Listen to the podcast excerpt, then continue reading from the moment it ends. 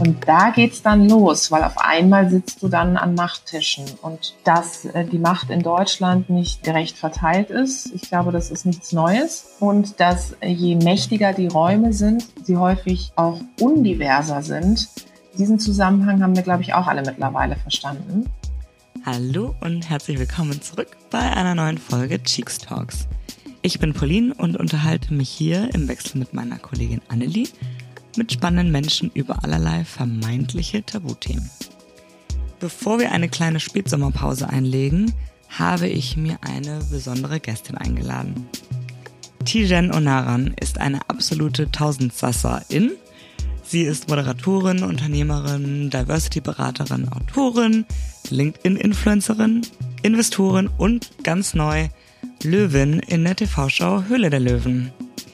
In der Rolle der Geldgeberin haben wir uns tatsächlich kennengelernt, denn Tijen ist seit letztem Jahr bei Cheeks investiert.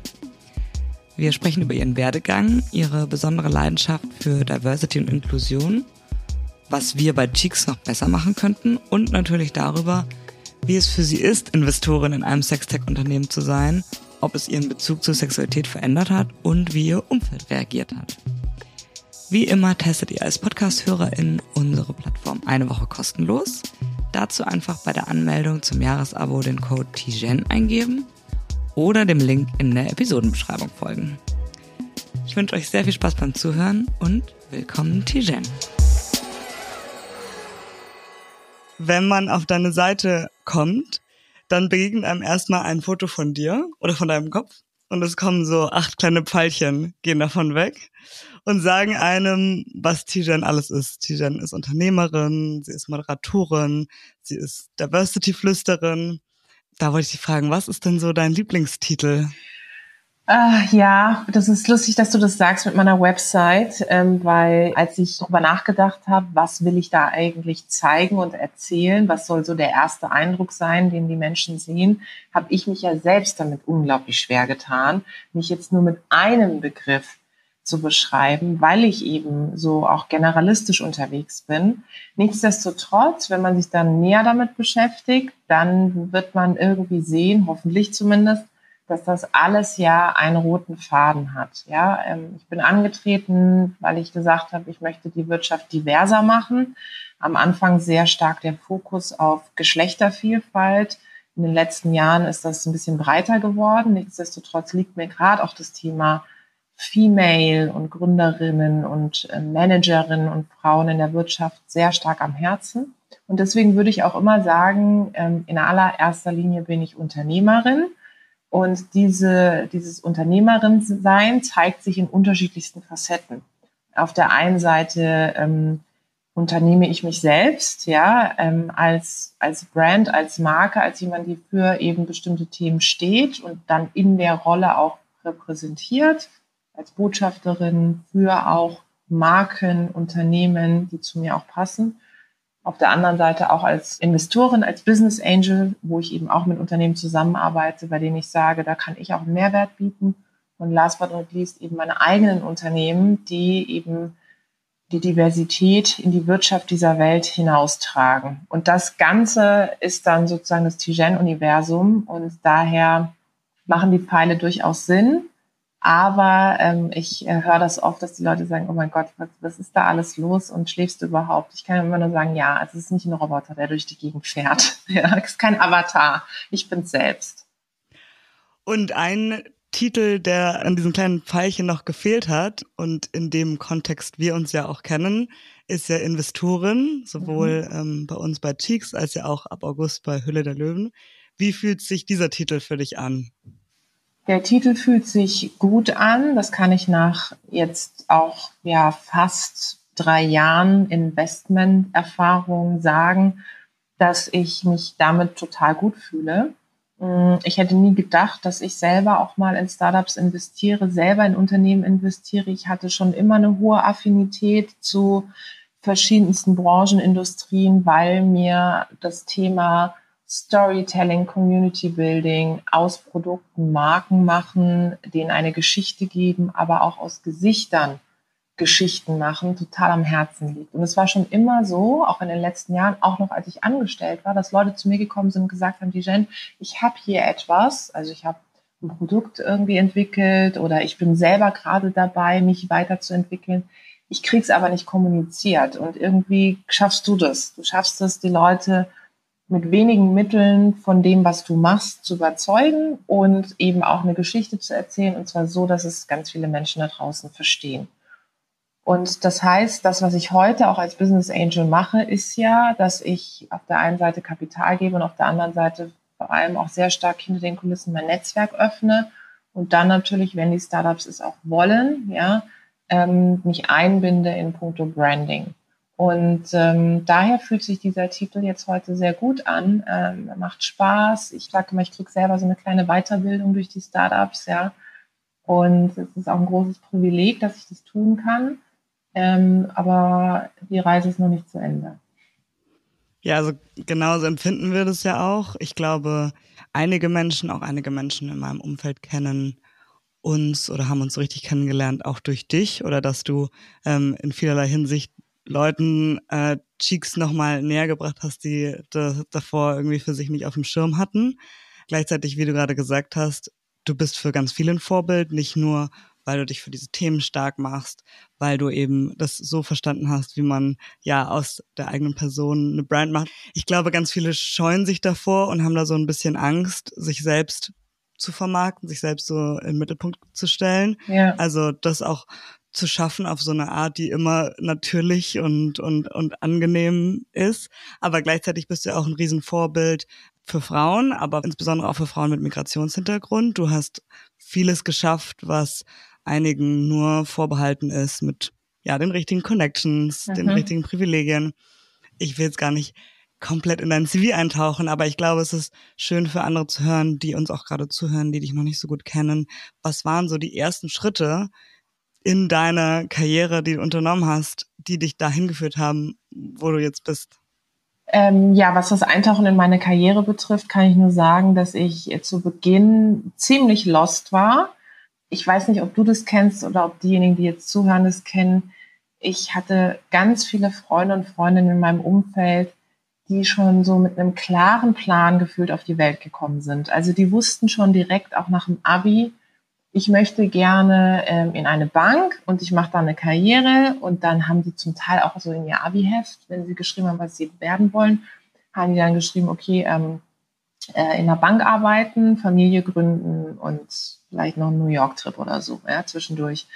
Und bei mir war so, oh mein Gott, ich weiß gar nicht, was ich machen will. Also ich habe ja zu Schulzeiten mich auch schon politisch engagiert und auch interessiert. Ich bin dann in eine Partei eingetreten, habe mit 20 Jahren kandidiert in Karlsruhe, in meiner Heimatstadt. Also ich hatte schon immer diese intrinsische Motivation, etwas zu verändern. Das hatte ich, aber ich hatte überhaupt keinen Plan. Und das hat sich so doof angefühlt. Weil wenn alle um dich herum einen Plan haben, dann kommst du dir wirklich wie der größte Loser aller Zeiten vor. Und ich hatte auch nicht so dieses, dass ich in etwas so, in einer bestimmten Sache so richtig gut war. Ja, also ich war in vielen Dingen ganz okay, so. Ähm, und ich wusste natürlich, okay, zum Beispiel im Thema ähm, Politikzusammenhänge diskutieren oder auch so auftreten oder heute würde man sagen etwas pitchen, ja, so da war ich dann schon ganz gut und sich sehr schnell einarbeiten in verschiedenste Bereiche. Ich habe ja dann auch im Europaparlament gearbeitet, ich habe im Bundestag gearbeitet, ich war äh, im Bundespräsidialamt, habe für den Bundespräsidenten gearbeitet und ich war immer in Rollen, wo ich so Referentin für jemanden war und das implizierte, dass ich sehr schnell mich von heute auf morgen in verschiedenste Fachthemen in der Politik einarbeiten musste. Mal ging es ums äh, bedingungslose Grundeinkommen, dann ging es um äh, Nachhaltigkeit bis hin zu ähm, Weltwirtschaftskrise, ja, so. Ähm, und dieses generalistische Sein führt aber dazu, dass du eben lost bist, weil du eben noch nicht so richtig weißt, was mache ich. Und so ging es mir dann. Ich habe dann mit 20 kandidiert. Das hat dann nicht geklappt. Ich bin nicht in den Landtag in Baden-Württemberg eingezogen, aus heutiger Sicht auch nicht schlimm, äh, weil sonst wäre ich heute auch nicht da, wo ich bin war dann noch einige Jahre eben in verschiedenen Funktionen, in politischen Institutionen, habe dann Erfahrung gesammelt, habe auch erstmal mein Studium beendet, äh, meine Magisterarbeit geschrieben. Und dann habe ich gesagt, ich gehe raus aus der Politik, weil ich wollte nie so diese Abhängigkeit vom politischen System oder von der Partei haben. Bin dann an eine private Hochschule unter anderem und habe dort dann angefangen, die Pressearbeit aufzubauen und zum Schluss auch zu leiten und bin dann als letzter Punkt noch gewechselt zu einem Verband, der sich einsetzt für die Interessen von Online-Händlern. So bin ich in das Thema E-Commerce slash Digitalisierung reingerutscht sozusagen und habe in der Zeit gedacht, oh, immer wenn ich auf Digitalkonferenzen unterwegs war, hm, warum sind hier irgendwie keine Frauen, vor allem auch auf den Panels. Da habe ich gesagt, ich will nicht nur meckern, nicht jammern, sondern ich will machen und habe dann damals so einen Stammtisch, der hieß wirklich auch Stammtisch, Stammtisch für Frauen, das ist jetzt sechs Jahre her, gegründet. Das war eher so ein, heute wird man auch sagen, Meetup, ein informelles Meetup und daraus ist dann irgendwann eines meiner Unternehmen, nämlich Global Digital Women, entstanden. Also man kann meine Karriere gut beschreiben ähm, aus anfangs sehr lost sein, ähm, der Fähigkeit, aus wenig viel zu machen und immer zwischen solider Selbstüberschätzung, aber auch sehr starker Selbstreflexion hin und her schwankend, ja. Und auch dann dieses ganze Thema Diversität und Inklusion, was sich ja dann erst ergeben hat. Du bist ja eben nicht aus der Schule gekommen und äh, hattest die Erleuchtung. Das ist das, wofür ich eines Tages am meisten oder einer der Themen, für die du am meisten brennst, für die du dich am meisten stark machst, sondern interessant auch da zu hören, naja, das hast du eben so erlebt und dir sind eben diese ganzen Missstände aufgefallen und so hast du dich in diese Richtung entwickelt. Ja, du, du sprichst da einen ganz wichtigen Punkt an. Ich gehörte nicht zu denen, die in der Schulzeit gesagt haben, äh, ich äh, gehe jetzt auf die Straße und demonstriere für meine Rechte, wie ich es heute bei ganz vielen jungen Talenten sehe, ja sondern ich habe schon immer gerne diskutiert und gerne Sachen in Frage gestellt. Ich war auf einem Mädchengymnasium, das heißt, für mich stellte sich die Frage gar nicht, ob ich als Frau jetzt irgendwelche Chancen habe oder nicht. Es war immer so, egal ähm, mit welchem Lehrer, mit welcher Lehrerin ich gesprochen habe, die alle unisono immer uns allen mitgegeben haben, es gibt nichts, was ihr nicht könnt und auch nicht schaffen könnt. Geht euren Weg und hier werdet ihr bestmöglichst ausgebildet dafür. Bei mir begann der Aha-Moment tatsächlich dann in der Politik und auch als ich in der Politik weitergekommen bin. Also wenn du politisch aktiv bist, ist das eine ja, dass du irgendwo, ich sag mal, ähm, in einem Kreisverband bist und dich engagierst vor Ort in deiner jeweiligen Stadt. Und dann, wenn du aber anfängst, das Ganze professioneller zu betreiben, dann strebst du ja irgendwann ein Mandat an ein Amt. Und da geht's dann los, weil auf einmal sitzt du dann an Machttischen und ähm, dass äh, die Macht in Deutschland nicht äh, gerecht verteilt ist. Ich glaube, das ist nichts Neues. Und dass äh, je mächtiger die Räume sind, sie häufig auch undiverser sind. Diesen Zusammenhang haben wir, glaube ich, auch alle mittlerweile verstanden. Und das habe ich sehr stark in der Politik gesehen. Also ich habe dann gemerkt, wie höher ich da gekommen bin. Das eine war dann meine eigene Kandidatur und das andere war dann, dass ich eben für Menschen gearbeitet habe, die in sehr exponierter Position waren und dadurch in den jeweiligen Institutionen relativ hoch aufgehangen war, ja, da war es dann so, dass ich gedacht habe, okay, jetzt bin ich immer irgendwie die Einzige im Raum. Also ich bin immer die einzige Frau, mit Abstand die Jüngste, die einzige mit Migrationsgeschichte. Und das setzte sich dann fort. Und da habe ich dann begonnen, das mal zu hinterfragen, warum das eigentlich so ist und habe mich dann mit Zahlen beschäftigt, mit Zugängen, habe mich wirklich eingearbeitet in die Thematik. Zunächst Geschlechtervielfalt. Und später dann eben, als ich dann in, an dieser Hochschule war, dann beim Verband und höher kam, auch in der Hierarchie, selber mal Macht bekommen habe, aufgestiegen bin, setzte sich dieser Ich bin der Alien im Raum-Effekt weiter, so dass ich eben dann dieses, äh, diesen Stammtisch ins Leben gerufen habe und gesehen habe, oh, die Unternehmen haben ja großen Bedarf weibliche Talente zu finden. Und so ist dann auch das Businessmodell von Global Digital Women entstanden, dass wir gesagt haben, wir organisieren nicht einfach nette Charity-Events, wo wir Frauen zusammenbringen, die dann mit einem Säckchen anstoßen, sondern wir bringen hier weibliche Talente zusammen und äh, vernetzen diese mit Unternehmen, so dass wie so eine Art Matchmaking ist, aber eben über Veranstaltungsformate. Und das ist heute ein Baustein unserer Arbeit. Dann irgendwann später ist ja auch noch die Beratung dazu gekommen. Mhm. Und du hast jetzt viel eigentlich von so Geschlechter- und Genderdiversität gesprochen. Ja. Ähm, was bedeutet denn Diversität für dich noch? Da gibt es ja ganz, ganz viele unterschiedliche Aspekte. Oder ist es schon euer Hauptfokus? Also die persönliche Definition von Diversität von Tijen ist, dass ich immer sage, Diversität heißt Diskurs. So, und das zeigt sich in ganz verschiedensten Elementen. Das zeigt sich darin, dass wir als Individuen ähm, uns die Möglichkeit immer bewahren müssen, sich auf die Perspektive der anderen einzulassen, auch wenn es weh tut, auch wenn es eine Meinung ist, die ich vielleicht anfangs überhaupt nicht nachvollziehen kann. Aber damit startet Diversität im Kleinen. Zu Hause, in der Familie, im Privaten, am Abendbrottisch, aber eben dann auch in den jeweiligen Unternehmen, in denen ich arbeite. Und größer gedacht, Diversität heißt Diskurs, bedeutet das, wenn wir eine nachhaltige Wirtschaft haben wollen, ich beziehe es jetzt mal sehr stark auch auf die Wirtschaft, ob das in der Startup-Szene ist, im Mittelstand oder Konzern, dann bedeutet es auch, dass wir in der, in der Lage sein müssen, miteinander zu diskutieren. Und der Diskurs ist doch super langweilig, wenn du den mit dir selbst führst, weil die Kopie deiner selbst am Tisch sitzt. Mhm dann ist es ein tolles Selbstgespräch, das du führst, ja, und du wirst sehr schnell zu einem Ergebnis kommen, du wirst einen fantastischen Abend verbringen, aber es wird dich nicht klüger, schlauer oder besser machen oder in puncto Produkten, es wird das Produkt, das du konzipieren möchtest, auch nicht innovativ machen. Und daher bedeutet Vielfalt, also Diversität, eben zu diskutieren und natürlich sind Elemente wie wer diskutiert wie dadurch geprägt, was für ein Background ich mitbringe. Das eine ist Geschlecht, das andere ist die Herkunft, das andere ist auch die soziale Herkunft. Bin ich die erste in der Familie, die gegründet hat oder eben auch eine Ausbildung macht, studiert, wie auch immer, ähm, welcher Generation gehöre ich an, äh, ja, welche, ähm, welche Nationalität bringe ich mit, ähm, sozusagen welchen Aspekt auch aus dem Bereich der LGBTQI-Plus-Community bringe ich mit. Auch das prägt natürlich mein Bewusstsein und all das sind Facetten und Dimensionen von Diversität, die entscheidend sind, die den Diskurs am Ende des Tages auch mitprägen.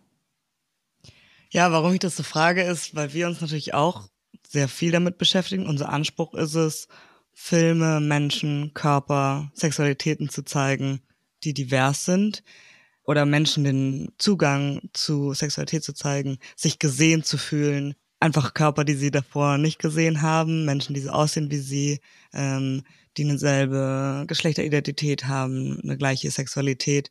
Und oft ist es ja so, dass man, wenn man anfängt, sich damit zu beschäftigen, Dinge verändern möchte, dann aber oft auch sich angreifbar macht. Und äh, das würde mich interessieren, ob das dir auch manchmal in deiner Arbeit so geht, dass Menschen sagen, ach schön, ihr setzt euch für Frauen ein, aber was ist denn mit den Transmenschen? Mhm. Ach schön, ihr setzt euch für ähm, andere Herkünfte ein, aber was ist denn mit anderen sozialen Herkünften, die mhm. du gerade selber angesprochen hast? Kennst du dieses Konzept? Ja, es ist eigentlich Dauerbegleiter meiner Arbeit. Ähm, und manchmal ist es auch ein bisschen bitter, weil du den Eindruck irgendwann bekommst im Bereich Diversity, aber ich glaube, es ist ähnlich in allen gesellschaftspolitischen Themen, auch zum Beispiel im Bereich Nachhaltigkeit. Egal wie du es machst, du machst es falsch und eine Gruppe vergisst du immer. Und vielleicht auch nochmal zu eurer Arbeit oder was mich auch so ja, inspiriert hat, auch dann zu investieren, ist genau das, was du beschrieben hast, dass ich, als ich auch angefangen habe, mich mit den Themen rund um weibliche Lust äh, und Sexualität zu beschäftigen, dass ich ein bisschen rumrecherchiert habe und gedacht habe, hm, also die Geschichten, die da erzählt werden, die werden irgendwie gerade so aus einer Perspektive, meist aus der Männerperspektive erzählt. Und das, äh, mal abgesehen davon, dass es mich jetzt auch nicht besonders antörnt, ja, entspricht es einfach nicht der Realität. So.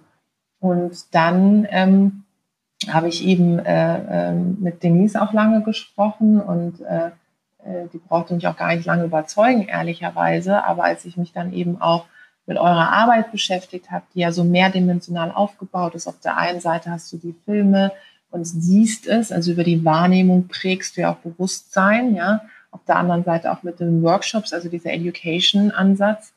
Und diese Mischung ist natürlich total wichtig und prägt auch die Diversität der Wahrnehmung und die Diversität der Bilder. Und ähm, zurück zu dem Punkt, dass das natürlich auch impliziert, dass wenn du zum Beispiel jetzt sagst, okay, ich zeige jetzt einen Film, wo wir verschiedene Bodytypes in den Vordergrund stellen, ja, dass du dann auch damit vielleicht automatisch andere Dimensionen eher in den Hintergrund rückst, glaube ich, liegt total rational auf der Hand. Aber jetzt guckt eine Person, die ähm, eine andere Diversity-Dimension für sich im Fokus hat, diesen einen Film. Was wird die Person machen? Die Person wird sagen, ja gut, das Bodytype-Thema ist das eine, aber was ist denn mit anderer Sexualität? Warum ist das denn da gar nicht? Ähm, oder verschiedene Geschlechter, warum ist das denn da gar nicht aufgeführt? Und das macht diesen Diskurs so wahnsinnig ähm, schwierig, ehrlicherweise. Und das ist für alle Produkte und Startups und Menschen, die in dem Bereich sind, eine totale Herausforderung. Da kann ich auch immer nur an jeden und jede appellieren, dass wir da einfach miteinander geduldiger sein müssen und nicht gleich sagen, oh, jetzt äh, setzt du dich aber für Geschlechtervielfalt ein, äh, was ist denn mit mir als, als Transmensch, ja? Oder was ist denn mit mir als, als Mensch, die eine bestimmte soziale Herkunft hat? A, es gibt kein Unternehmen auf der Welt, das perfekt divers ist. Es gibt keinen Menschen auf der Welt, der die perfekt das Thema Diversität über die eigenen Kanäle kommuniziert. Das ist nicht, das Thema ist hochkomplex. Du kannst immer nur einen Ausschnitt zeigen. Aber was ist wichtig? Wichtig ist, dass wir etwas tun.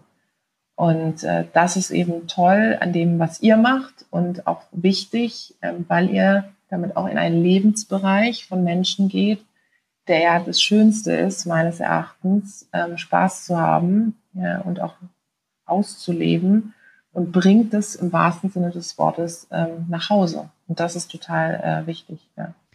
Glaubst du denn, dass wenn wir Pornografie erotische Inhalte konsumieren, die uns eine diversere Vielfalt zeigen. Glaubst du, das macht auch was mit uns außerhalb des sexuellen Kontexts? Ja, auf jeden Fall. Und ähm, guck mal, das fängt doch schon damit an, wenn du ähm, Serien guckst. Gestern Abend habe ich irgendwie mal ganz klassisches lineares Fernsehen eingeschaltet, ja, so und bin dann irgendwie in so einer ZDF-Vorabend-Krimiserie hängen geblieben und habe dann so geguckt und habe gesehen, dass diese Krimiserie recht divers besetzt war. Also man hat verschiedene Menschen unterschiedlichster Hautfarben gesehen, äh, verschiedene Bodytypes, unterschiedlichste Generationen. Da dachte ich so, okay, also ich glaube vor, lass es drei Jahren sein, hätte ich, das, hätte ich da eingeschaltet. Ähm, also wäre das gar nicht der Fall gewesen. Plus es wäre mir auch nicht so stark aufgefallen. Und daher glaube ich, und das meine ich mit dem, es bringt es nach Hause, ja, es ist so wichtig, ähm, diese Diskussion rund um Diversität dahin zu bringen, wo es die Leute am Ende abholt, weil sonst kriegen wir sie nicht. Und wir wollen ja Menschen begeistern, dass sie sich zumindest mit diesem Thema beschäftigen. Und gerade bei, beim Thema Sexualität ist es eben entscheidend, weil es gibt viele Menschen, die sagen, entweder von Haus aus, ähm, ich bin nicht aufgeklärt worden oder es war irgendwie so ein Husch-Husch-Thema, ja, oder ich fühlte mich irgendwie so, wie ich bin, nie gesehen. Ähm, und das schafft ihr eben mit der Plattform und das schafft ihr mit eurer Arbeit und das ist so, so wichtig. Dann mein großes Thema ist ja Mut machen auch und das macht ihr einfach Mut. Weil ich dann, wenn ich mir eben einen Film angucke, denke, ach guck mal, ähm, erstens mal ähm, finde ich das toll, ja, das inspiriert mich, ich habe Spaß daran so. Und das andere ist, ähm, ich fühle mich gesehen. Und das äh, in der Kombination ist das total wichtig. Du hast gerade Mut angesprochen. Hat es dich Mut gekostet, in Cheeks zu investieren? War das was, wo du initial Bedenken hattest und was für dich äh, erstmal irgendwie eine Hürde war? Oder war das für dich klar? Ähm, ich meine, deine, deine vorigen Investments waren ja auch schon für einige m, Bereiche, die sogenannte Tabubrüche sind, also ob es jetzt Periodenprodukte, Sexual Wellness Produkte, ähm, alkoholfreier Gin es gibt einiges, was andere Leute vielleicht als Tabubruch empfinden würden. Ganz oft ist dann trotzdem eine pornografische Plattform nochmal einen Schritt weiter. Gab es da für dich Bedenken? Wenn ja, welche? Ja, also ich habe, es war, also normalerweise, ich bin ein sehr entscheidungsfreudiger Mensch. Also es ist so, dass ähm, auch bei den Investments, die ich mache, das sehr schnell geht, dass ich sofort für mich schon weiß, ähm, okay, ich mache es oder ich mache es nicht. So, ähm, und äh, bei den Startups davor, also zum Beispiel Laori oder Nevernot, da war es dann halt so, dass ich schon relativ schnell gedacht habe, ah, das ist ein, ein gutes Thema, es ist auch ein spannender Markt, ja, äh, da gehe ich rein, da kann ich auch meine Expertise reinbringen. So, und dann landete Denise Anfrage ja erstmal bei Marco, bei meinem Mann. Und er ging erst mit ihr in Kontakt. Und dann sagte er, ich habe mit der gesprochen und die ist echt gut drauf. Und das ist super interessant, es ist ein interessanter Markt, es ist ein gutes Thema, es passt auch zu uns, es passt auch zu dir. Und ich so, pff, also das eine ähm, ist eine Massagekerze und das andere sind einfach Pornos. ja, so. Und ich erinnere mich, dass ich mit Denise dann gesprochen habe und sie mich natürlich in den ersten drei Sekunden schon voll überzeugt hat. Ich wusste das auch. Ich habe dann trotzdem nochmal um Bedenkzeit gebeten, ja. So, weil ich einfach nochmal in mich gehen musste. Und ich erinnere mich, dass ich dann am nächsten Tag nach dem Gespräch mit ihr mich mit einem Journalisten eines Wirtschaftsmediums getroffen habe. Und da für mich die Entscheidung schon klar war, dass ich investieren werde. Und er mich fragte, in was ich denn bisher investiert bin und was meine Strategie ist. Und dann fing ich an, so ein bisschen zu erzählen, meinte, und jetzt kommt das nächste. Ich habe gestern mit einer Gründerin gesprochen und das mache ich auch. Ich investiere ähm, jetzt eben auch in eine Porno-Plattform. Und dann sagte er, Frau Unaran, haben Sie denn nicht Angst, dass Ihr Image dann darunter leidet, wenn Sie das machen? Ja, ich, ich habe es erst gar nicht verstanden. Ich dachte so, was, was redet dieser Mensch? So, welches Image, ja, so, aber so, na, na, na, und dann, ja, die sind doch irgendwie eine ernstzunehmende Unternehmerin und dann investieren sie in Pornos. Und dann habe ich ihn so angeguckt und habe so gesagt, es ist mir wirklich so rausgerutscht, ne, diese, sie haben noch nie so einen Film angeguckt, oder? Und dann so, ja, also das ist ja natürlich was, das ist ja was anderes, so habe ich das privat zu Hause. Und dann habe ich gesagt, ja, aber das, ne, erstens mal, also wenn ich es wirklich rein nach Business gehe, also das ist der bestwachsendste Markt. Das ist für mich total interessant, da reinzugehen. Zweitens, also ich möchte nicht, dass Sexualität nur von einem Geschlecht, auch vom Storytelling her erzählt wird. Dann war ich da schon ein bisschen paralysiert nach dem äh, Gespräch und aber dann war für mich nach diesem Gespräch, ehrlich gesagt, war das dann nochmal so der, die Initialzündung, weil ich dann gedacht habe, okay, jetzt erst recht. Es kann wirklich nicht sein, ja, dass wir in, in diesem Jahrhundert, in dem wir uns befinden, wo wir schon viele Dinge erreicht haben, dass ich als Unternehmerin, als Dijen, das gesagt wird, hast du nicht Angst, dass dein Image darunter leidet, ja? Und dann war es ja auch so, daran erinnerst du dich auch, es gab ja dann einen Gründerszene-Artikel, dass ich da eben bei euch investiere. Und dann habe ich gedacht, okay, ich wusste ja schon, was die Headline ist. Ich wusste, dass der Aufmacher ist, die Jen investiert in ein Porno-Startup. Ja, das war ja so klar wie Kloßbrühe. Das war total Lack auf der Hand, ja. Und dann habe ich gedacht, boah, da bin ich echt mal gespannt, wie, wie meine Bubble, die Wirtschaftsbubble, ich arbeite ja auch viel mit CEOs im Bereich Diversity, wie die so drauf reagieren, auch auf LinkedIn und so, ne? Instagram, okay, Female Community und so. Und es war unisono so, dass alle gesagt haben, von Top-Managern und Managerinnen hin zu einem jungen weiblichen Talent, ähm, die mir auf Instagram folgt. Oh, Tijan, das ist so cool. Ich finde das so toll, dass du das machst. Das ist ein starkes Zeichen und endlich auch in dem Bereich. Und es ist so männerdominiert und so. Und da gehst du rein und gehst voran und wieder ein Punkt und so. Und, und ich hätte damit nicht gerechnet, weil nach dem Gespräch habe ich gedacht, es kommt viel mehr auch ja, Unverständnis. Du, und vielleicht gab es auch viel Unverständnis und wir haben sie einfach nicht geäußert, ja. Aber ja, und lange Rede, kurzer Sinn, ja, zu deiner Frage, ob es mich Überwindung gekostet hat. Anfangs etwas, nach dem Eingespräch mit dem Journalisten noch mehr. Aber es hat mir ja dann das nötige Empowerment gegeben zu sagen, ich mach's. Und ich muss auch sagen, dass ich mit dem Investment auch für mich lockerer geworden bin, was auch so einfach das darüber reden spricht. Ich komme nicht aus einem Elternhaus, wo Nacktheit, Körper, äh, Sexualität total, also mein Vater hat immer weggeschaltet, wenn irgendwie ansatzweise eine Kussszene im Fernsehen kam, ja. Ich habe gesagt, wenn du deine Geschichte hast, nicht so was für eine Geschichte, ja. Also er meinte, wenn ich sozusagen meine Tage habe, ja, so. Und daher komme ich.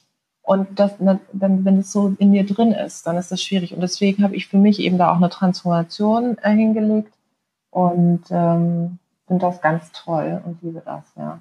Wie war die Reaktion aus deinem privaten Umfeld, weil du jetzt gerade gesagt hast, eben so das Business-Umfeld und dass du da auch unterschiedliche Reaktionen erwartet hast, die dann durchweg positiv waren. Dazu übrigens ist es ja ganz oft, dass eben auch ganz viele, sage ich jetzt mal, konservativere Vermögensverwaltungen, hm, Investoren auf uns zukommen, ganz viel über uns wissen wollen, das ganz toll finden, am Ende doch nicht investieren dürfen, was du ja weißt, weil es, wir sind ja gleichgesetzt mit anderen sozusagen Lastern. Also es, es wird überhaupt nicht als Gesundheitsthema wahrgenommen, sondern es ist eher wie illegale Drogen, Waffenhandel, Glücksspiel da aber dann trotzdem gesagt wird, ach, aber wenn ich doch nur könnte, würde ich investieren. Aber gab es trotzdem Reaktionen aus deinem privaten Umfeld, ähm, auch vor denen du vielleicht so ein bisschen nicht nervös warst, aber gespannt, wie da reagiert wird? Ja, aus meinem privaten Umfeld war es wirklich eher so dieses, oh, du bist aber mutig, ja, ähm, wo ich auch denke, äh, ist es das wirklich? Also ja, aber es sollte ja eigentlich gar nicht so sein, dass ich jetzt besonders mutig bin. So viele, die auch gesagt haben, ich gucke mir das jetzt mal an, ist ja mega spannend, ja. Und das Thema an sich fand einfach mehr in meinem privaten Umfeld auf einmal statt. Also ich habe dann darüber gesprochen, ich habe erzählt, ähm, was man auf der Plattform sehen und erleben kann und generell über Sexualität. Also das Thema hat einfach mehr in meinem privaten Raum, auch mit Freunden und Freundinnen, ist einfach viel selbstverständlicher geworden, ja, so. Und äh, das bringt dann auch eine gewisse Nähe. Ich finde, es bringt auch Lachen. Ich liebe es ja auch irgendwie gemeinsam zu lachen. Und das war sozusagen die Reaktion. Heute ist es ganz interessant, wenn ich dann irgendwie irgendwo bin oder auf einem Panel oder ein Interview gehe und dann immer gefragt werde, was haben Sie denn in Ihrem Portfolio in den Startups, in die Sie investiert sind, dann sage ich ja immer, ich sage ja immer, ich habe von einer Mental Health Plattform über alkoholfreien Gin hin äh, zu einer Porno-Plattform hin zu. Und dann merke ich immer schon so bei der Porno-Plattform, also, oh mein Gott, echt, das ist ja richtig krass. Also es ist halt immer noch, das ist natürlich immer noch irgendwie was ganz, ganz Besonderes. Aber das ist ja auch gut, es hilft ja auch sozusagen auch uns allen, ja. Nur es ist halt eben noch lange nicht so selbstverständlich. Und vielleicht das noch als letzter Punkt, ist es mir wirklich aufgefallen, so wie ich erzogen worden bin, ja, dass es eben kein Thema zu Hause war, dass eher so ein bisschen verhuscht darüber gesprochen worden ist. Ich bin wirklich nicht die Einzige. Es gibt so viele Leute. Ich hatte immer so, also ein, zwei Freundinnen, die dann so selbstverständlich auch am FKK-Strand durch die Gegend, auch mit ihren Eltern und so. Für mich ist das einfach undenkbar, ja, also so. Und äh, dann habe ich angefangen darüber zu sprechen. Ganz viele haben mir dann auch auf Social Media geschrieben, Tijan, bei mir ist genauso. In meinem Vater, wenn ich in eine Pornoplattform müsste, mein Vater, oh mein Gott, der würde wahrscheinlich drei Wochen lang sich nicht mehr trauen, mit mir zu reden, ja, so. Das, das war interessant. Also, wie wenig educated die Menschen eigentlich sind und darauf angewiesen sind, dass es eben sowas wie Und sich dann, dann gibt, im, im Zuge dessen auch trauen, sich dir zum Beispiel zu öffnen oder so weil oft ist man dann auch im Erwachsenenalter, ja. möchte man nicht unbedingt zugeben, so eigentlich, ähm, ja, habe ich auch noch total viel nachzuholen, vielleicht in so Aufklärungsfragen. Ja. Und ähm, das ist auf jeden Fall schön zu hören, ja. weil uns im Team geht es eigentlich auch allen so jetzt nach den Jahren, dass es natürlich auch total viel persönlich bewirkt, also wie man mit Themen umgeht, wie man über Dinge spricht. Also man zuckt nicht mal mit der Wimper, ähm, wenn man also über Sex spricht, über Porno spricht. Ich erinnere mich auch noch bei unserem ersten Zusammentreffen, äh, fragtest du mich, ob wir denn überhaupt das Wort Porno für uns benutzen. Ähm, weil es ja ganz oft ist ja, wird dann ja, Erotikfilm genau. oder es wird genau. so ein bisschen umschrieben. Und das war eine Frage, die wir uns auch gestellt ja. haben ganz am Anfang. Und wir haben uns ganz klar dafür entschieden, ja, wir, also es ist ganz klar Pornografie und ähm, wir können nichts dafür, was negative Assoziationen viele damit haben. Wir schaffen eine neue Assoziation. Aber das war auch so ein, so ein ja. Lernprozess. Ich weiß noch, die allererste Pressemitteilung, die wir rausgeschickt haben, äh, da schrieb ich äh, Schluss mit Schmuddel oder sowas. Bis mir dann auffiel, das ist ja furchtbar. Man kann nicht, also auch wenn es sozusagen das, das Wort negiert ist, aber es ist da trotzdem direkt wieder das Wort Schmuddel drin. Und was bleibt bei den Leuten hängen? Schmuddel. Schmuddel und nicht, dass Schluss mit Schmuddel ist. Also da habe ich auch äh, total viel zugelernt und es ist schön zu hören, dass es dir ähnlich geht. Und hast du aber auch das Gefühl, dass, sagen wir mal, in Investorenkreisen oder eben in VC-Kreisen auch da eine Auflockerung stattfindet und sich Leute bisschen mehr öffnen in, zu Sex, oder Sexual Wellness, wie man es nennen möchte? Oder denkst du, es ist noch ein bisschen weiter Weg zu gehen? Also sie müssen es ganz einfach, weil es einfach ähm, der Markt viel breiter und größer geworden ist und es auch viel mehr Startups in dem Bereich gibt und auch die Gründer und Gründerinnen von den Startups das einfach viel selbstverständlicher einfordern. Es ist ja immer noch so, du hast vorhin kurz angesprochen, dass in den Statuten einiger VCs auch drin ist, dass sie da nicht investieren. Und ich erinnere mich, es ging um eine Kooperation mit einem VC und dann hat meine Kollegin aus dem Team ähm, eine, eine Präsentation meiner Arbeit und meiner Startups dann reingepackt. Und die Person, die uns da eben reinbringen wollte bei dem VC, ähm, rief mich dann ganz konspirativ an und meinte so, hey Tijan, das ist super mit deinem Portfolio. Kannst du ein Startup rausnehmen? Und ich wusste natürlich schon, welches Cheeks, ja, so. Ich sagte, immer habe ich natürlich noch so, welches meinst du denn? Ja, die Weiterbildungsplattform oder? Und also, nee, also das Problem ist halt, weißt du, mit Porno und so, es ist super schwierig. Und wenn wir euch da reinbringen wollen und so, dann habe ich gesagt, du, dann ist es halt auch der falsche VC. Also ähm, ich nehme jetzt nicht irgendein Startup raus, weil ihr da irgendwelche Ressentiments habt. Also ist der falsche Ansatz. Ich bin ja auch selber angetreten, um das System zu verändern, ja um auch die Investmentszene diverser zu machen. Und ich mache jetzt nicht, dass ich da etwas äh, nicht erwähne oder ausklammere. Das bin einfach ich. Und dann, ähm, es hat sich gelohnt, so vehement aufzutreten. Also wir haben es drin gelassen. Beim VC war es dann einfach so, ja, okay, super spannend. Ne? Und jetzt äh, gucken wir, dass wir da echt zusammenarbeiten. Aber es ist halt immer noch einfach ein Thema. Und glaube, es ist einfach auch gerade in diesen Statuten bei den VCs, ist es nicht mehr zeitgemäß. Ja, die wurden zu einem Zeitpunkt entworfen, wo man sagt, da gab es sowas wie Cheeks auch einfach noch gar nicht, ja, die äh, wo man echt gute Arbeit macht und dieses System ja selbst auch mit verändert, ja. Deswegen müssen wir eben alle immer so dranbleiben. Aber zurück zu deiner Frage. Also seitens Business Angels, Privatpersonen, erlebe ich eine größere Offenheit und auch eine größere Transformation und Veränderungswillen. Bei der VC-Landschaft ist das schon noch sehr, sehr, sehr, ich sag mal, statisch. Da kommt es sehr stark drauf an, wer ist auf Partner, Partnerin-Level unterwegs und halt ist die Person selber open-minded und hat viel gesehen und kann auch den Markt gut einschätzen, ja, so. Ähm, und da muss ich meines Erachtens noch ganz viel tun. Mhm. Einfach wenn wir damit anfangen, wer trifft die Entscheidungen. Ja, genau. Genau, wenn es dann Menschen sind, ja. die sich dann vielleicht auf Cheeks gesehen fühlen, die dann eher sagen, ja, als ähm, ja, jemand, der schon überrepräsentiert ist. Ja, ja, total. Das ist eben super wichtig. Deswegen sage ich auch immer, die Gründer äh, und Gründerinnen-Szene wird ja nicht dadurch diverser, indem die Kapitalgeberseite sich nicht verändert sondern es ist ein Zusammenspiel, ja. Also wir werden diversere Produkte haben und diversere Gründungsteams, wenn auch die Kapitalgeberseite, die Investmentseite auch diverser wird. Weil natürlich investiere ich mit einem anderen Blick als äh, der Christian der Startup-Szene. Das ist einfach so. Ja, ich bringe auch ein, ein anderes Setting mit, andere Talente, so und Christian hat eben auch andere Talente, so und es braucht die Tigens und es braucht die Christians. Es braucht beides. Es ist nicht entweder oder, aber es braucht beides. Momentan haben wir aber meistens eben äh, den Christian da. Ist übrigens kein ähm, zufällig gewählter Name. Es gibt äh, Studien, die sagen, dass äh, was der Thomas der deutschen Wirtschaft ist, also es gibt mehr Thomas in deutschen Vorständen, als dass es Frauen gibt. Das ist vielleicht nur zum Hintergrund. Und es gab eine Studie, die sich angeguckt hat, okay, wie ist das eigentlich in der Startup-Szene? Und da gibt es mehr Christians als Gründerinnen. Und daher kommt der Name. Es ist immer bitter für die Leute, die dann ja. ausgerechnet diesen Namen haben, ja. Also, weil ich habe zum Beispiel einen super guten Freund, der heißt Thomas und ein anderer guter Freund heißt Christian. Die sagen mir, Janice, immer wenn ich das dann lese in Interviews, die ich höre, dann denke ich mir so, danke für nichts, kannst du dir nicht einen anderen Namen einfallen lassen. Ja, aber ist halt, ist halt bitter.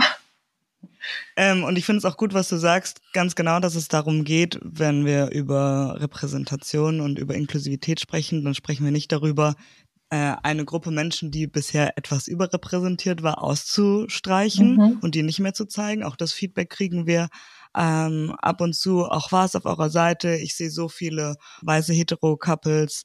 Auch die dürfen weiterhin stattfinden, auch wenn man die vielleicht am meisten sieht auf anderen Pornoplattformen. Ähm, es soll sich einfach nur mischen und vielleicht genau, was du am Anfang gesagt hast, ähm, ein Diskurs und sich gegenseitig bereichern. Total. Wie war denn dein persönlich, sozusagen dein persönlicher Zugang, nicht dein persönlicher Zugang zu Pornografie, du musst uns nicht erzählen, was deine Lieblingsfilme waren, aber wir machen ja ganz viel auch Aufklärung, also sozusagen mhm. dein, deine Wahrnehmung von Erwachsenenaufklärung oder eben auch Pornografie, bevor du auf Cheeks hm, gestoßen bist. Was war so deine Assoziation damit? Ja, also dieses Schmuddelding, was du angesprochen hast, war schon auch in meinem Kopf, weil es natürlich geprägt ist auch durch mediale Berichterstattung. Und ehrlicherweise ist es auch so gewesen, dass ich auch in meinem Freundinnenkreis, ich gehörte jetzt nicht zu einer Sex and the City Gang, wo wir uns über die Vorlieben der jeweils anderen bei einem Gläschen Champagner aus oder Sekt ausgetauscht haben, sondern es, ich habe schon mal irgendwie drüber gesprochen, ja, aber weitaus nicht in, in dem Modus wie beispielsweise heute. Ja, das ist jetzt auch nicht so, dass ich bei jedem Meeting anfange und sage so mal, also was, worauf, wie ist es bei dir so, worauf stehst du, ja, aber ich sag mal, es ist viel mehr in meinem privaten Umfeld so, dass ich eben mit Freunden auch darüber rede. Das heißt, äh, ich war sehr stark auch auf die Medien angewiesen und Wahrnehmung prägt die Realität. Das heißt, ich habe dann mal Artikel gelesen und natürlich irgendwie die ein oder andere Plattform mir auch angeguckt und so. Und aber es war, ich habe ja auch ein hohes ästhetisches Empfinden, muss ich sagen. Es war immer so, dass ich dachte, also besonders ästhetisch ist das Ganze ehrlicherweise nicht. Es ist einfach nicht schön. Also ich meine, ich, ich finde, Sexualität ist sowas Schönes, ja. So und wenn du weißt, was du magst und was dich glücklich macht, ich finde, das ist so eine Befreiung, ja. Deswegen gibt's ja so viel in dem Bereich. Also es gibt Bücher, es gibt Podcasts, es gibt Coaches, ja, die sich nur damit beschäftigen, wie du äh, herausfinden kannst, was du magst und was nicht. So. Ähm, und wenn man dann sich Plattformen anguckt, dann denkst du dir so, okay, und die sind gefühlt in den 50er Jahren hängen geblieben, vom ganzen Look and Feel und der Aufmachung und es hat kein schönes Momentum. Ich meine, Sex kann auch mal rougher sein, ja, so äh, im Sinne von, dass es einfach nicht so diese, diese klassische Ästhetik hat, die man vielleicht sonst im Alltag lebt. Keine Frage.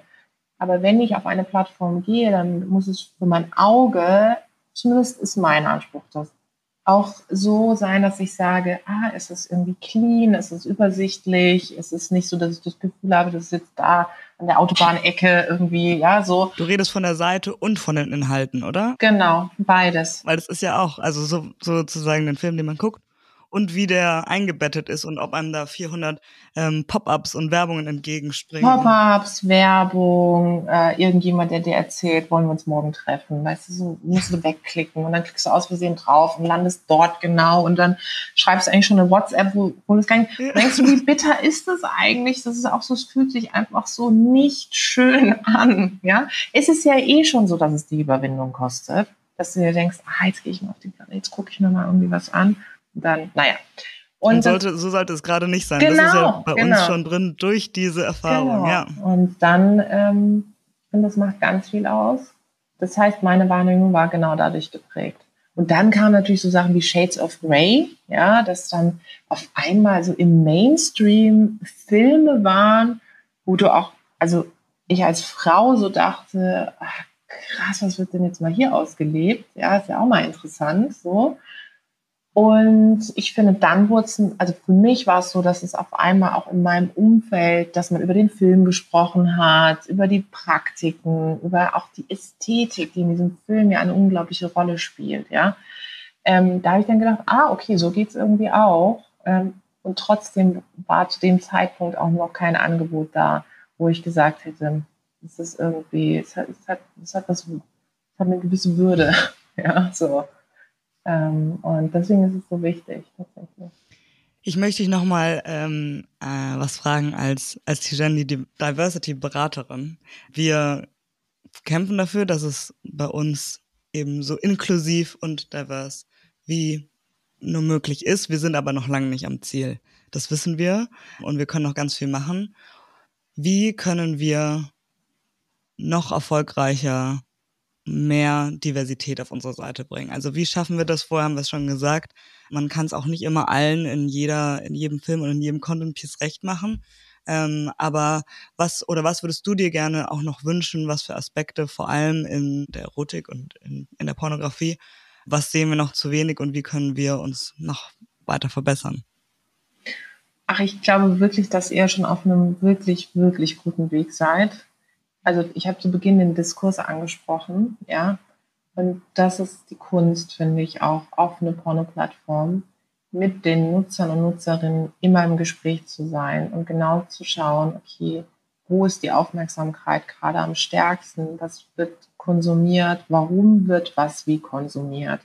Ja, manchmal gibt es ja auch so Phasen, wo man merkt, okay, momentan ist auch gerade im, im öffentlichen Diskurs eine bestimmte Dimension von Diversität wird da gerade so wahnsinnig diskutiert. Das prägt alle Lebensbereiche und das werdet ihr dann auf eurer Plattform aussehen.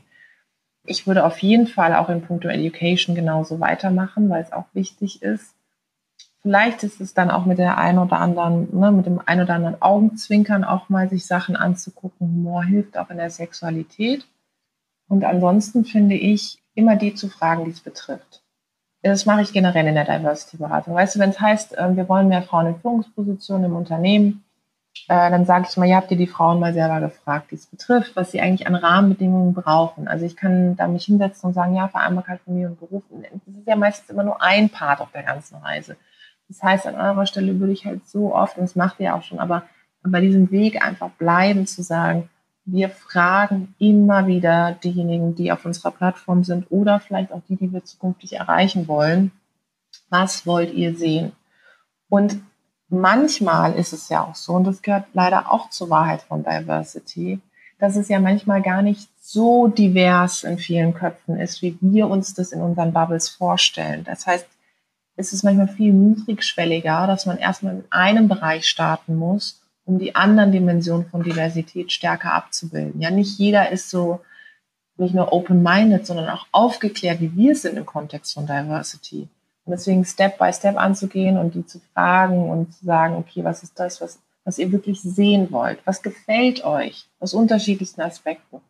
Und darauf basierend dann vielleicht auch, habt ihr auch so Themenwochen, ne, an einer, einer gewissen Dimension mal Raum zu geben, eine Zeit zu geben und dann immer wieder dass man eben durchmischt, das ist der richtige Weg. Ansonsten einfach im Doing bleiben, das ist das Allerwichtigste für Diversity. Nicht stehen bleiben, sondern sich immer weiter transformieren. Das ist schon mal, also vielen Dank. Ich glaube auch, dass man immer wieder bereit ist, sich auch kritischen Fragen zu stellen oder da wenig Ego und wenig aber wir, aber wir versuchen doch schon alles und wir, wir versuchen unser Bestes und raus aus den sozusagen Entschuldigungen suchen und rein ins, okay, wie können wir es besser machen? Und wie du sagst, einfach auf die Menschen hören, die es betrifft und einfach stattfinden lassen, statt immer das als so einen, als so einen großen, also das so zu kommentieren. Ich glaube, das ist auch was, was wir relativ schnell dazu gelernt haben. Jetzt langsam nähern wir uns dem Ende. Ähm, erstmal vielen, vielen lieben Dank, Tijan, für all deine Einblicke, für all deine auch persönlichen Erfahrungen. Zum Schluss würde mich interessieren, ich habe gestern auf Instagram gesehen, dass du dir einen kleinen Traum erfüllt hast. Ähm, du hattest ein Magazinshooting, von dem du schon lange geträumt hast. Deswegen so ein bisschen die Frage, was ist so der nächste große Traum, den du dir gerne erfüllen würdest? Außer natürlich der anstehende Urlaub. Das ist ja das ist natürlich klar. Ja, also ähm, klar, mein drittes Buch kommt im Herbst. Äh, Be Your Own Fucking Hero, trau dich, weil du es kannst. Da geht's um Mut. Das ist schon ein Traum, den ich mir jetzt erfüllt habe in der ersten Jahreshälfte, weil ich einfach im dritten Buch noch viel persönlicher erzähle, was so mein, wie auch mein Weg war und auch gerade wie mein Weg in den letzten zwei, drei Jahren, wo einfach nochmal viel passiert ist. Ähm, und was ich mir einfach wünsche, ist, dass ich habe, weißt du, ich bin jetzt an einem Punkt, wo ich einfach ganz viel Aufmerksamkeit durch Öffentlichkeit schaffen kann. Und ich möchte gerne diesen Weg weitergehen. Ich möchte das schaffen, dass ich ähm, immer wieder an Tischen sitze, wo ich meinetwegen die unbequemste bin, ja, aber dann diesen Tisch diverser mache. Und nicht nur ich sitze dann da, sondern ich schaffe es, anderen Leuten eben auch diesen Platz am Tisch zu geben. Weil darin sehe ich eben meine Aufgabe. Und ähm, das muss noch mehr stattfinden. Und dann ist sowas wie so ein Covershooting für mich nicht nur, ich bin auf dem Cover. Natürlich ist es toll und ich freue mich und ich freue mich, wenn meine Eltern dieses Magazin dann in der Hand haben, mega stolz sind, ja. Aber es ist für mich der Beweis, dass ähm, all die Arbeit, die ich da reingesteckt habe in den letzten Jahren und all das Dranbleiben, gerade im Diversity-Bereich, eben keine Eintagsfliege. Es ist kein Marketing-Gag, sondern es ist einfach ein wichtiger Punkt unserer Gesellschaft und Wirtschaft. Und wenn es dann ein, eine junge Frau oder irgendeine Frau oder irgendeinen Menschen inspiriert, den eigenen Weg zu gehen, dann ist es für mich das Schönste. Und je mehr solcher Räume es gibt, äh, in verschiedenen Formaten, desto besser ist es. Und diesen, diesen Traum erfülle ich mir noch mehr. Und nebenbei gehe ich ab und zu auch in Urlaub und versuche ganz viel Zeit. Das habe ich tatsächlich umgestellt. Ähm, ich habe in den letzten anderthalb Jahren sehr viel Zeit jetzt auch versucht zu investieren in wirklich meine Freundschaften, weil das gibt mir wahnsinnig viel Energie. Ich bin sehr viel unterwegs. Ich reise sehr viel, ich arbeite sehr gerne, aber ich brauche auch einen Ort, wo ich auftanken kann. Und das ist mit Menschen, wo du einfach du sein kannst. Ohne Filter, ähm, ohne irgendwie dreimal zu überlegen, was sagst du jetzt, äh, wie verhältst du dich, ja, muss ich mich darstellen oder so. Nee, es ist einfach, du bist du und das ist der schönste Ort.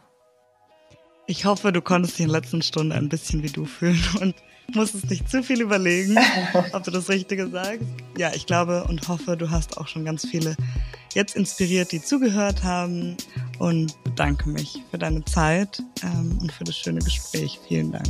Vielen Dank dir, es war ganz toll.